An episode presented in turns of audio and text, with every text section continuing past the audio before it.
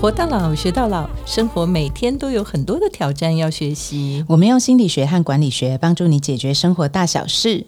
我是主持人刘幼彤，我是许浩怡，欢迎收听学一件事。今天我们要学的这件事情啊，其实每天都会发生。嗯，不过如果每天发生也蛮蛮悲情的。比如说什么？就是比如说我忘记带手机出门，整天都觉得很挫折。嗯，比如说我上次在 Uber 上面把整个皮包都弄丢了，啊，也觉得很挫折，超大挫折。我们知道这样好像那个挫折都这么小事情都变很挫折的话，那不得了了。我们人生大大小小的坑这么多，其实我们今天就是要跟大家谈一个话题，叫做学挫折。学挫折，嗯，其实我觉得挫折啊。呃，在心理学层面的话，这就要问浩怡了。就是当人受到这种等于说就是失败的意思了，可能你就觉得说不顺利、失败，嗯，那它会引发哪些情况？嗯，我觉得挫折要先定义一下，就是什么东西叫挫折？因为我们常常看到一种状况，就是说，比如说啊，我觉得我这件事情做的很挫败，可是别人听起来就觉得还好。比方说 自己自己的标准要求太高。比方说，大家一定都有遇过一种人嘛，就是呃，他明明就是考前三名，嗯，好，比如说他考第三名好了，然后大家都觉得哎，成绩已经很不错了，可是他就觉得这样不行，这是很大的挫折，所以他这是他的挫折。所以大家有发现，其实所谓的挫折，就是我们可以这么看，我们心里有两条线，嗯，一条线是我想象中我应该过什么样子的。一个状态哦，就是他的期待值。嗯，那另外一个就是我实际发生什么的状态。哦，就是其实事实上，可能客观面向上会是什么？就想象我跟真实我的差别。对，那这中间呢，就是它会出现一个落差嘛。有时候刚好贴合的时候，我们就会觉得我们人生很顺。哦，可是中间的落差不是都出现落差的时候，我们不是都会难过。要看我们当天的状态，懂了，所以我们就千万不要一直把什么手机没带啊这种当做。就是说，如果你今天，比如说你一早起来，然后老公就送你一束花，小孩就说：“妈咪，我好爱你。”你今天就觉得非常顺嘛。然后等到你出去以后，你再觉得没有带手机，你就觉得还好，你就不会把它定义成挫折。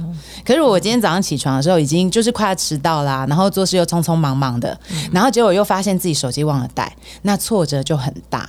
哦，所以其实啦，大大家就是对自己的生活，或者跟自己相处的人，或者自己的工作啊，或者做的任何的事情，都会有一个想象的情境。对，而这些想象啊，如果跟你实际上发生的结果没有配合的话，嗯，那这种。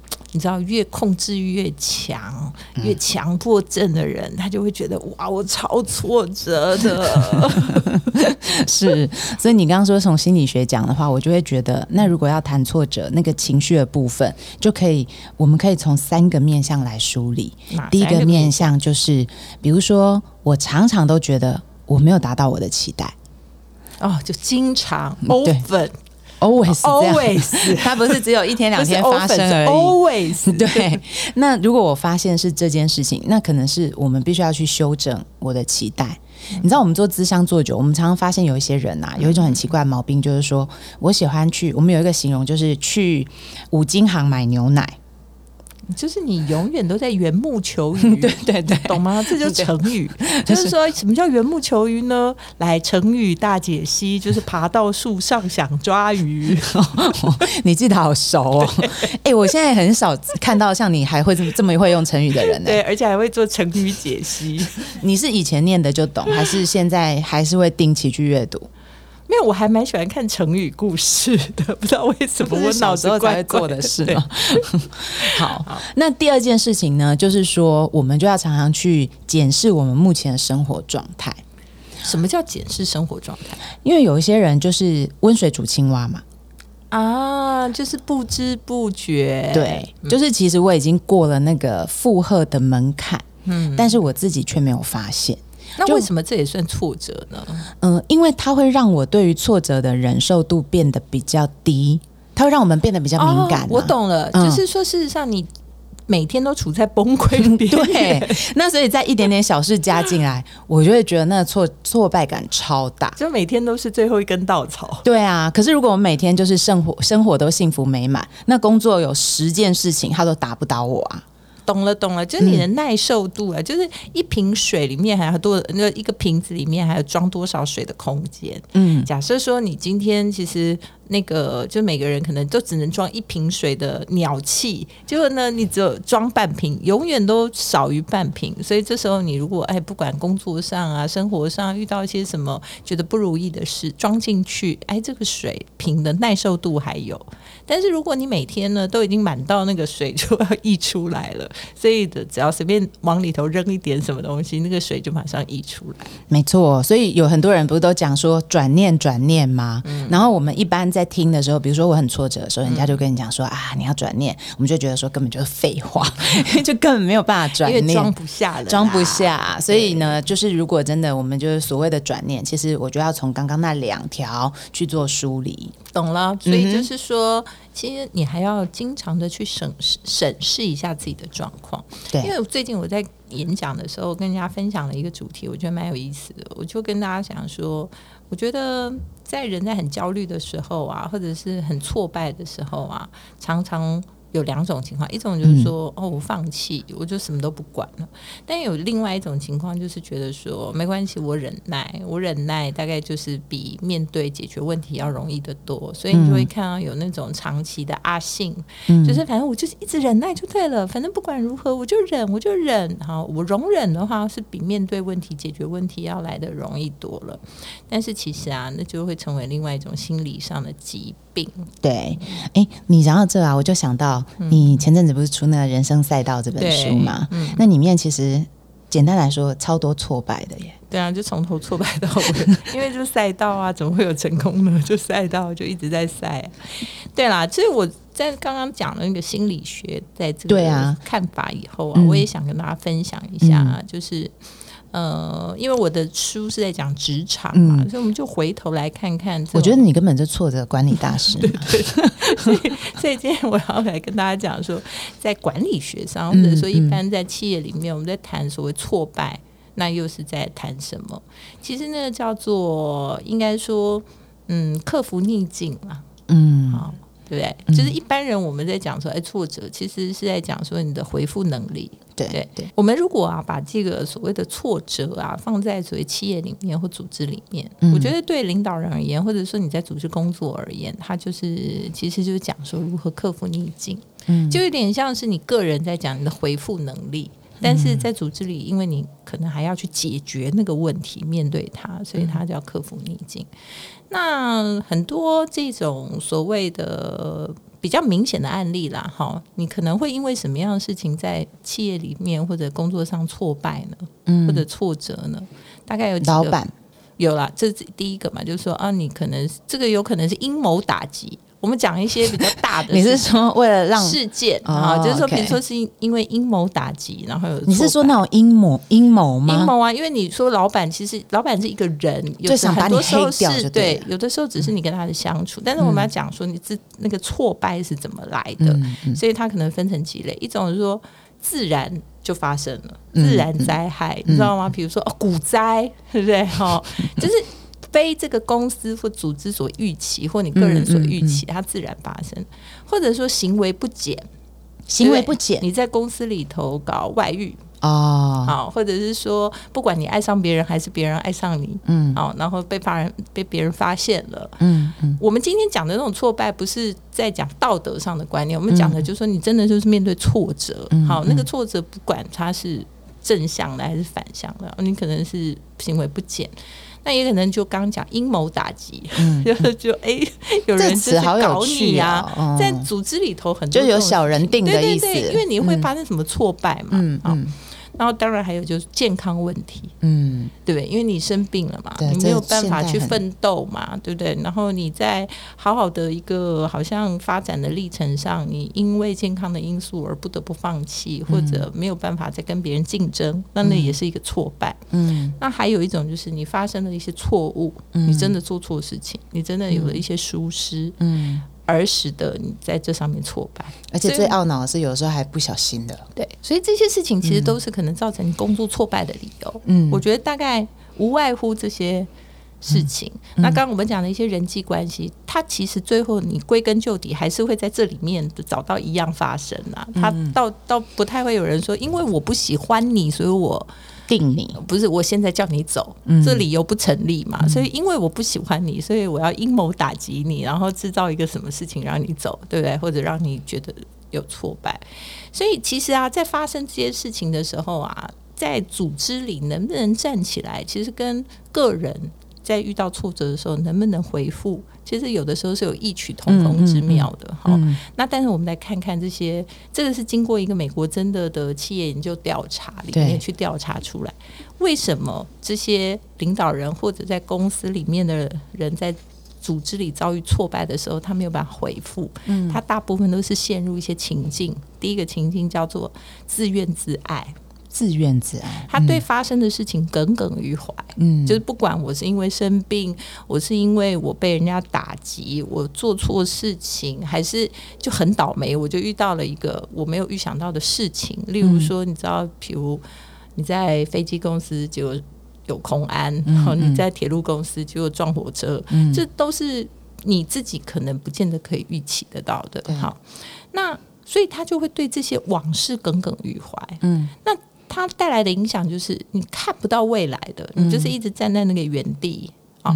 那因为这些事情都会对你的职业产生影响，产生影响嘛，所以呢，你就会变得有点没办法就事论事。嗯，你会在那里面去找一个罪魁祸首，反正应该不会是你自己，然后可能罪魁祸首。那这时候呢，绝大部分的情境会产生亲友团。嗯，因为你还是会有一些靠近你的朋友，然后开始帮你去找说分派系，对，谁是错，是到底这是谁做错了，然后还尝试着说要帮你厘清一些混乱的状况，但是绝大部分啊，就我的观察而言，最后大概都是成事不足败事有余，因为他们其实也不是当事人。嗯，好。那其实还有一个状况，就是眷恋你原来的那个样样貌，就眷恋原来的自己的样貌，你没办法接受你已经发生这个挫败的事件了，然后你成为另外一个人了，哈。然后还有都是以上的这些所有事情，会造成你心理上的一些作茧自缚的。问题，所以这些都是在管理学上很明确的，就是说，你一个人在整个的组织里面产生挫败的时候的原因，还有发生的状态，而使得你就没有办法回复。嗯嗯，所以在呃，我不晓得个人，如果你要有这个回复力的话，对，那待会浩也可以跟我们分享心理学可以怎么做。嗯，但如果你是在组织里面，它是有方向的，就是你是要。东山再起的啊，其实我觉得是可以理性来思考一下，因为你刚刚已经知道理由了嘛。对，它虽然都是从你心理层面来的，但是从管理上，它其实是可以理性思考看看。嗯，第一，你必须要先盘点，因为你一定是失去一些东西。其实大家不要在那个职场里面或者组织里的挫败，把它当成一个。你知道，就是刚刚讲的，一直往心里去，心里去，然后放大成一个，就是完全人生的所有的，就是把职场里发生的事变成整个人生就一团糟了。对，所以它有一个很重大的提醒，就是说，失败它不是结束，你要把它当成一个开始。嗯，那我们在做任何事情一开始的时候，你是不是一定会先盘点你有什么？嗯，所以你失败完了，你要盘点，就像人家以前两兵作战，两军作战。战完这一场，大家是要开始先盘点一下，我还留下多少士兵，然后留下多少武器，留下多少粮草。对，你要先盘点。然后接下来你要休养生息，你要沉潜。有些人他会是在很多大的挫败之后呢，就郁郁寡欢嘛，一蹶不振嘛。好，那这是一定会有的，所以他可能也是沉潜复原的一部分。嗯，但是最重要的是，如果你能知道你在沉潜的时候，你比较不会。冲动的在那个当下做出很多不切实际的反应。嗯，对。我为什么突然想到潜龙勿用？就这概念对对对，就是因为我们讲的是管理学上的，就是在组织里面的，所以其实要多用一些脑子，它不是完全只靠你的情绪在主宰你自己。所以接下来就是你可能必须要决定一下，你要不要做出反击。嗯，对不对？就是因为我做出反击，并不是要攻击别人，而是对那个事件跟那个挫败，你有没有要 fight back？嗯，对。那这个 fight back，你又可以决定说，你是不是要正面对决？好，比如说你做错这件事情，那你是不是要在这件事，比如说你失去一个客户，你要不要正面对决的去把这个客户找回来？好，你失去这个战场，例如说你被从 A 部门本来你经营的好辛苦，就归万好狼旁体，你被换到别的地方去，那你要正面对决，你是要把它抢回来，嗯嗯，还是说你觉得你调到其他部门也是一种转进？嗯，对，这就是你要决定的事情。对，所以我其实，在职场上，我碰到很多的这种工作的人啊，或者是主管们。我觉得每次在谈听他们讲这种所谓的挫败啦，大部分都会推演到就是一些人际关系或者情绪上的事情。但是我常常都会问他说：“那你们想怎么做呢？”嗯，好，这怎么做的这件事情，其实它是比较富含有一点理性思考跟策略性的。嗯，那大家可能会说：“哦，生气都来不及了。”但是。大家知道那个情绪的那个部分呢，可能可以来作为心理疗伤之用，但是它其实对事实并没有什么帮助啊。对，所以所有事情冷静下来，你还是要在事实上去求进步嘛。嗯，或者在做的那个事情上去求进步嘛。所以其实这时候你就是要先想好说你要不要反击，嗯，你要做什么样的决定？你要正面对决吗？还是你要你要转进吗？那这个地方呢，最大的最大的关键就是，请大家务必记得，不管你要求什么，嗯，你一定要保有你的的名誉，嗯，你知道因为有些人呢，他就是会觉得说，这个东西缺角了，嗯，我要直接把它打破，豁出去了。对，就是说，哦，我老板对我不好，他把我降职，他把我调部门。哦，我太生气了！我为这个公司付出一辈子，所以呢，我就找他理论，然后闹到这个公司上上下下人尽皆知，然后知道你脾气很坏，知道你去敲桌子摔门，嗯啊，这种。很多啊，真的很多啊。但是你有没有想过，这它的这个概念，它一点都不叫做反击，它叫做复仇。嗯，对，而而且它还不是正向的复仇，它可能只是一种情绪发泄的复仇。它伤害的是什么？伤害的是你自己的名誉，而且通常过一阵子都会后悔。对，所以像这种东西，你就是必须要知道说，它不是一个叫做真真的反击。它你要冷静，这个部分就是说，你你真的要做什么事情，你要先想的是。你要怎么维持你的名誉？嗯，那还有你要怎么样叫做吃？就是你在最糟的情况下，你怎么样好一点，而不是把它越弄越糟。这个其实是真的，我觉得在所谓职场挫折或者是这种叫做职位挫折的时候，最重要应该要要找到的。嗯，那下一步其实就是你要找盟友。嗯嗯嗯，就是拉帮结派。嗯，好，所以很多人说啊，我们不应该靠边站。不好意思，其实啊，有的时候朋友越多，敌人越少。嗯，那就是你的资产。不管你在心理层面或实质层面，你都会好过一些。嗯，好，那最后就是说，哎，你某种程度，如果你真的决定再出发。你当然要建立那种别人对你的信任、决心、勇气，还有你到底要重建什么事情。所以，他在一个组织里面，或者在一个职场里面，你要重新拿回主导权。嗯，它是有步骤的。嗯，它是要有一点策略，它是要理性思考的。嗯，哦，那当然，我觉得归根究底，他可能会回复一个叫做每一个人在。自己的挫折上，心理层面上，是不是有回复能力？嗯，但是我觉得，除了回复人能力以外，就是你还是必须要考量我们刚刚讲那么多。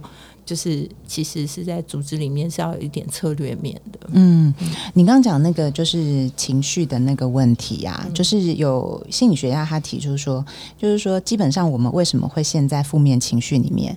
你可以把它想象成人在情绪的时候就很像在一个绝情谷底，然后这个谷呢，他们就认为是一个三角形组成的。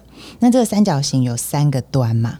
其中有一个端就是呃，我对于世界的看法是很负面的，就比如说，就是组织怎么这样啊，老板怎么这样啊，然后社会不公啊、不义呀这些东西。然后第二个角呢，就是我对人的看法是很负面的，就是那个人怎么这样，那个人也不好，那个人也不好。那最后一个角呢，就是我对我自己很负面，我就会开始觉得我自己怎么什么都不会，然后哪边都做不好。就是如果我们发现我们周围是被这三个角包起来的时候，它就会变成一个封闭式的三角形。哦，你就会关到那个绝情谷里面去，所以叫绝情谷封闭三角形。对，所以要打破，其实你如果了解那三角是怎么组起来，其实它要打破，其实就没有那么难。你就是只要找其中一角，就是像那个我们在呃游览车上，我们都会看到有一个急迫器嘛，那就急迫一个点，它基本上那整面窗子就都会破掉。所以你只要把任何一个角的那个端点去把它松开，它就会改变。比如说你刚刚讲的那个找盟友啊，就是盟友一找很奇怪，那个负面的整个谷啊，它就看见阳光了。所以，但是你要找正向，你不要找我刚刚讲的，就是一直拉你，让你更心情更差的，而且或者是说他。给你的建议是没有帮助，是嗯，就我刚刚讲的，他其实是叫你去做一些损害你名誉的事，是让你在就是本来已经在十七层地狱了，但是他死命的一定要把你打下十八层地狱。嗯，那这种呢，是常常是个陷阱，因为他可能常常讲的话是让你觉得他站在你这一边，但其实他只是在怂恿你走向更无底的深渊。嗯，所以这种就是你的盟友，其实他必须要建设性，而且其实根据调查显示啊，嗯，大部分在这时候。的盟友都是你的泛泛之交。啊！有在组织里面的话，你说本来不那么好的人，对，因为呃，应该说，当然绝对不是坏的人。泛泛之交的意思就是经常没什么太大太大交情，但是认识你的，嗯，然后你跟他有为什么有一些交流，这个很特别。尤其是啊，有一些人他其实是有在经营的。就是经营的意思，就是不是跟他经营关系，而是经营自己。例如说，我跟大家讲说，哎，你如果跟人家谈话，你要常常准备一个叫做一分钟说话，让人家觉得说，哎，你讲的事情，不管是对你的工作、对你的未来、对你的梦想、对你在坚持的事情，都有一定的。了解，嗯，那别人就会觉得你很深度。这种常常在这种场合碰到的人，大部分都是泛泛之交啊。嗯，但是他对你留下的印象就是属于比较正向。嗯，那他大部分呢，也不是很了解你曾你的那个挫折是一个什么样子的，你知道吗？好像中间九弯十八拐，他其实可能第一个不了解，第二个可能也没兴趣了解。嗯，但是他对你的印象是好的。对，所以我觉得有的时候你不用在哪个地方踩大便，你就非得要在那个地方马上找到干净的自己，不太容易。但是我觉得你 maybe 可以另起炉灶，嗯，对不对？去找盟友的意思就是找远一点的人，重新的去建立一个感觉让自己好过一点的地方，嗯，然后你在这些事情里头重新去。呃，整顿自己，嗯，这都是有些在事业上挫败或者在工作上挫败一种回复的方法，嗯嗯，所以我觉得这也是一个比较有有意思的。的观点，那还有一个观点，我觉得也可以跟大家讨论，是说，其实啊，你发生挫败的时候，你最需要帮助的，当然第一个是你自己，嗯，但事实上它是一种互动关系，就是刚刚你讲的绝情谷底三角形，嗯，它其实一个角是自己，嗯，但另外两个角就是世界跟外面的人嘛，对不对？那这个事情，它其实有的时候是你自己需要去帮助这些人，嗯，来帮助你。那怎么讲呢？嗯，因为啊，其实绝大部分的人去面对别人的挫败的时候是无所适从的。嗯，他不知道他该怎么对安慰你，对，他也甚至不敢面对你。嗯，所以如果我们能够稍稍的去帮助别人面对我们的挫折，告诉人家说，我现在我愿意接受你的帮助，而且你怎么做是对我最受用的。嗯，其实绝大部分。人都有想要帮助别人更好的某一种天性，对，所以你只要愿意试出这善意，你常常会得到直接的回馈，嗯，所以就等于你自己去敲破了刚刚那个绝情谷三角形，嗯，让你觉得说这世界其实没有那么不好，对。你周遭的环境的人也没有每一个人都那么不好，嗯，你自己其实也有能力让自己好过一些。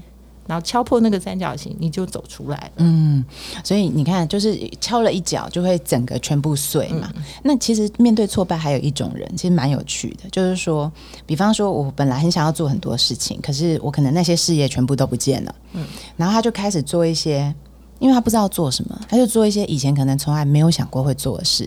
比如说有些人，比如说丧偶的时候，他去写心经，有没有？这种事我们很常听到。那像那个甘地啊，甘地的孙子之前有出一本书嘛？那他里面就有提到他的祖父甘地都怎么教他们面对情绪。他说他有一次，因为他们因为肤色都会被那个种族歧视，对。然后有一次又被那个霸凌，嗯。那霸凌以后，他那个时候就很想要拿石头砸回去人家的头，然后就回去跟他的祖父甘地讲这件事。后来他祖父就叫他去搬那个纺织机来。嗯，他们就开始在那边纺纱，然后做一做以后呢，然后那个甘地就跟他孙子讲说：“哎，你有没有发现我们印度他，因为他们当初就是他就教那个所有的人民，他怎么样去可以组织自己的民生嘛？对，他说棉花对我们很重要，那就从那个织棉花，然后突然那个情绪就不见了。哦，所以其实有很多人在你真的不知道做什么的时候，你就会开始去找一些其实你觉得你原本都不会碰的事情。所以有一些人在挫折的时候，因此而喜欢上唱歌。”有些人因因此而喜欢上拼图，然后你其实某种程度，你即便我觉得我现在还不能去跟别人有任何的接触，你起码要帮自己找一点事来做。那个就是那个三个角，要让自己的那个部分嘛。对，因为有些人在挫败当中其实是很封闭的，他不太想跟别人说话。那如果我们是属于像这么低落的状态，那起码我可以去做一些，就是让我自己觉得有趣的事情。嗯。所以其实最重要的还是你要找到第一个点啊，就是不管你从哪里敲，对，不管是我们刚刚讲的你是个人个人觉得挫折，还是说你是在组织里头在职场上发生了一个重大挫败的事件，甚至很多那种就是故事常看嘛，就是很大啊型公司的 CEO 啊，然后就黯然下台啊，哈，这种其实对他们的人生都是一个很大的挫败，那就是。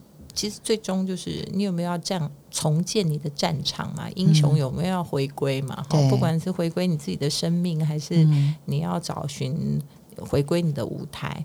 那其实有的时候舞台正面对决可以回到原来地方，有可能有的时候转进再出发也一样精彩，换一个地方站哦。所以我觉得这事情它就是取决于那个。呃，过程，所以我觉得有的时候放眼未来，按兵不动也是个方法。嗯，很多人觉得说，我现在很挫败，我一定要在当下做些什么，或者我现在就是情绪很不好，我一定要如何发泄一下。嗯，其实我觉得有时候延后一些决定，按兵不动，其实是一个比较修复自己能量的一个方式。嗯，然后接下来好好想一想如何盘点，然后沉潜，然后要先为自己下决定，你要不要反击？那这个反击最重要的关键就是你的名誉，就是其实意思就是说你怎么保有自己。我觉得这句话真的是肺腑之言，好受用哦。就是你的名誉，对，那就是然后接下来可能哎这些事情你都决定了，你就会知道你自己行动的方案。嗯，这时候你再去找跟你可能有相同价值观、相同想法的朋友，嗯，不见得一定要在你的亲朋好友里面找，有的时候你的泛泛之交反而更能够。你知道支持某些，事实上你呃，你自你的那个那个方式或决定，嗯，对他不需要有什么很重大的支持啊，只要他觉得你讲的不蛮好的，或者他就是愿意帮你介绍一些机会，嗯，或者是甚至跟你谈一谈，有时候他都是一种力量，嗯，好，那最后就是你会慢慢的回复。开始有一些勇气，嗯，你就可以决定要不要下决心去重新重建嗯。你的职场，或者重建你的事业，或者重建你的生活。嗯，觉得这些事情它是可以一步一步来的。对。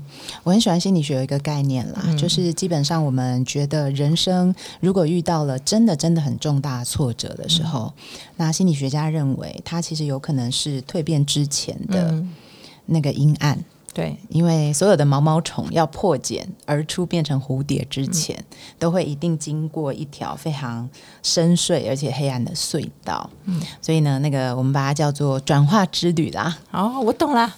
天将大任于斯人也，必先苦其心志，劳其筋骨，饿其体肤。这句话绝对不是废话，是真理。每周一晚上八点，欢迎大家在 Sound on Spotify、KKBox 各大 Podcast 平台收听我们的节目，也欢迎大家在 Facebook、Instagram 追踪学一件事。如果你有任何议题想要我们谈论，也欢迎留言哦。我们下次见，拜拜，拜拜。